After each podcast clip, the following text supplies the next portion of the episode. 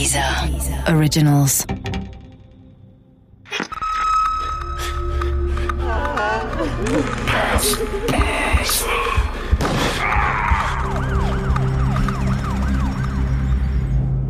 Blutige Scheidung Teil 5 Doch Oxanas Plan ging nicht auf. Ursula ließ sich durch die Waffe nicht einschüchtern. Sie verweigerte weiter hartnäckig die Scheidung. Im weiteren Verlauf der lautstarken Auseinandersetzung kam es zu einer Rangelei zwischen den Frauen, bei der Ursula der Geliebten ihres Mannes ein Büschel Haare ausriss. Das Haarbüschel sorgte bei den späteren Ermittlungen dafür, dass Oksana genetisch eindeutig als die Angreiferin im Wald identifiziert werden konnte. Das Problem Ursula war durch Oksanas Aktion wieder nicht gelöst worden. Dafür kamen neue Probleme hinzu. Gegen Oksana wurde ein Ermittlungsverfahren wegen Nötigung und Mordversuchs eingeleitet. Die wenigen Monate an der Seite von Jochen Wolf hatten ihr junges Leben ruiniert. So mochte sie es vielleicht empfunden haben.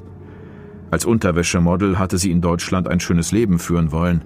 Jetzt warteten Knast und Abschiebung auf die 25-Jährige. Diese düstere Aussicht auf die nahe Zukunft machte ihr Angst und raubte ihr den Lebensmut. Kurz nach dem misslungenen Überfall auf Ursula Wolf ließ sie sich eine Badewanne ein und erschoss sich mit der Sportpistole ihres Geliebten. Das Schicksal hätte beinahe dafür gesorgt, dass die Frau von Steffen Reiche zum Unglücksort geschickt worden wäre. Bin bis heute glücklich und dankbar, dass der Herr im Himmel es so gefügt hat, dass nicht meine Frau die Notärztin ist, zu dem Ort des Todes seiner ukrainischen Geliebten fahren musste. Meine Frau konnte das nicht, weil sie einen anderen Einsatz hatte, eine Kranke, der ins Krankenhaus begleiten musste und deshalb den Ruf an den Ort, wo Jochen Wolfs Geliebte in der Badewanne verblutete, ablehnen musste und ihr das dann im Nachhinein gesagt worden ist, hast du ein Glück gehabt, dass du hier jemand ins Krankenhaus bringen musstest. Wenn du den Ruf angenommen hättest, wäre dir das und das passiert. Auf die Außenwelt wirkte Oksanas Suizid wie der Schlussakkord einer großen Tragödie. Doch für den bösen Wolf war es längst nicht der letzte Akt. Er hatte natürlich eine genaue Vorstellung davon, wer für die Verzweiflungstat seiner russischen Geliebten verantwortlich war. Ursula.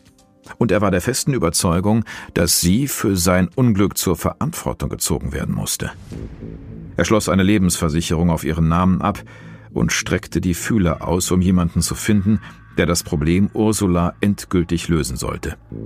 Fündig wurde er durch den Tipp eines ehemaligen Kollegen im Wuppertaler Türstehermilieu. Ralf hieß der Problemlöser. Seine Erfahrungen, wie man einen Menschen vom Leben zum Tode befördert, hatte er während seiner Zeit bei der Fremdenlegion gemacht. 5000 D-Mark kassierte der gedungene Mörder bar in einer Berliner Grünanlage. Die restlichen 10.000 Mark sollten nach erfolgreicher Erledigung der Arbeit fließen. Doch Alf ließ sich Zeit. Er drängte Ursula seine Dienste als Gärtner auf und schlich sich so in ihr Haus und gewann ihr Vertrauen. Ich habe ihn ein paar Mal gesehen, wie er die Büsche schnitt und den Rasen mähte.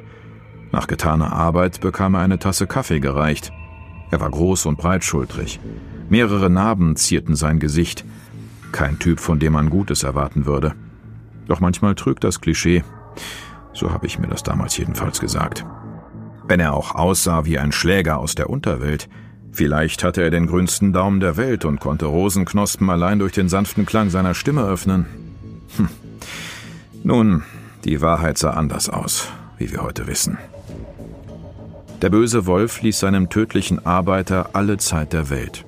Er drängte ihn nicht und fragte nicht nach. Er wartete darauf, dass Ralf sich irgendwann melden und vom erfolgreichen Abschluss seines Auftrages berichten würde. Immerhin warteten noch 10.000 Mark auf ihn. Für Jochen Wolf war es das Warten auf eine lang ersehnte neue Freiheit mit viel Geld. Vielleicht träumte er bereits von neuen Reisen nach Osteuropa und von einer neuen jungen Geliebten, die er als Unterwäschemodel groß herausbringen würde. Doch all diese Träume platzten am Abend des 27. September 2000, ohne dass Wolf davon wusste. An diesem Abend geriet Ralf in Potsdam zufällig in eine allgemeine Verkehrskontrolle. Dabei stellten die Polizeibeamten fest, dass der 41-Jährige keinen Führerschein besaß und regelmäßig zu Gast auf dem Revier ihrer Wuppertaler Kollegen war. Einiges aus seiner kriminellen Vergangenheit war noch nicht abgestraft worden. Bei der Vernehmung leugnete Ralf nichts. Im Gegenteil. Er schilderte den Beamten detailliert jenen Auftrag, den er vom ehemaligen Landesminister Jochen Wolf erhalten hatte.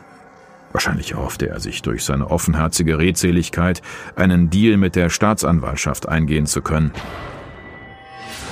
Das Haus von Ursula Wolf wurde in den nächsten Monaten lückenlos überwacht, das Telefon ihres trennungswütigen Mannes abgehört.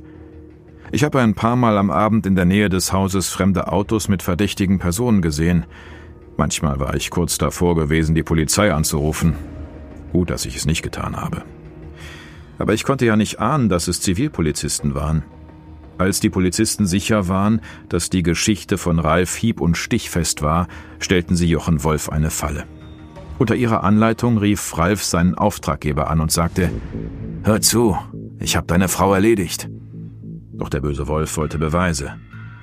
Ich zahle erst, wenn ich definitiv weiß, dass das Problem beseitigt ist, antwortete er. Ralf versicherte, die Beweise zu liefern und verlangte dafür das restliche Geld. Man einigte sich auf ein Treffen am Berliner Bahnhof Zoo.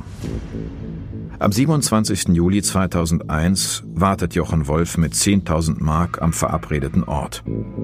Eine neue Freiheit, ein neues Leben mit viel Geld lagen vor ihm.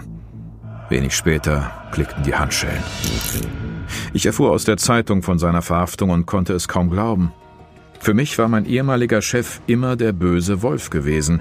Doch dass er so böse war, hätte ich nie für möglich gehalten. Mit dieser falschen Einschätzung war ich allerdings nicht alleine.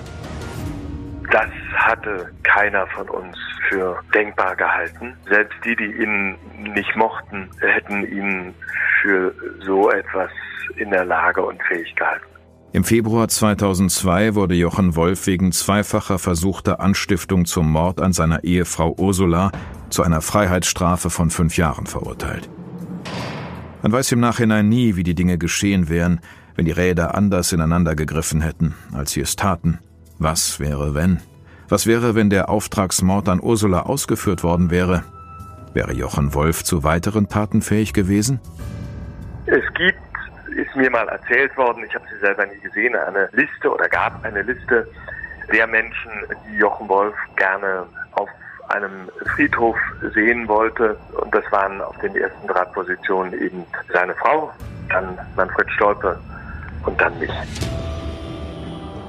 Nach zwei Jahren Haft wurde Jochen Wolf bereits wieder aus dem Gefängnis entlassen. Manchmal denke ich noch an ihn, an unsere gemeinsame Zeit bei der Deutrans, seinen politischen Aufstieg und seinen persönlichen Untergang. Aber gesehen habe ich ihn nie wieder.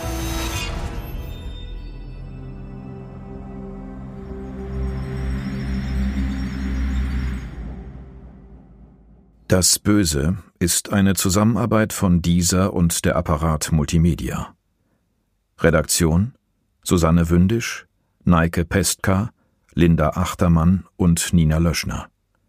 Produktion Andreas Deile, Benjamin Ritter und Dennis Steinwachs. Gesprochen von Peter Lonzek.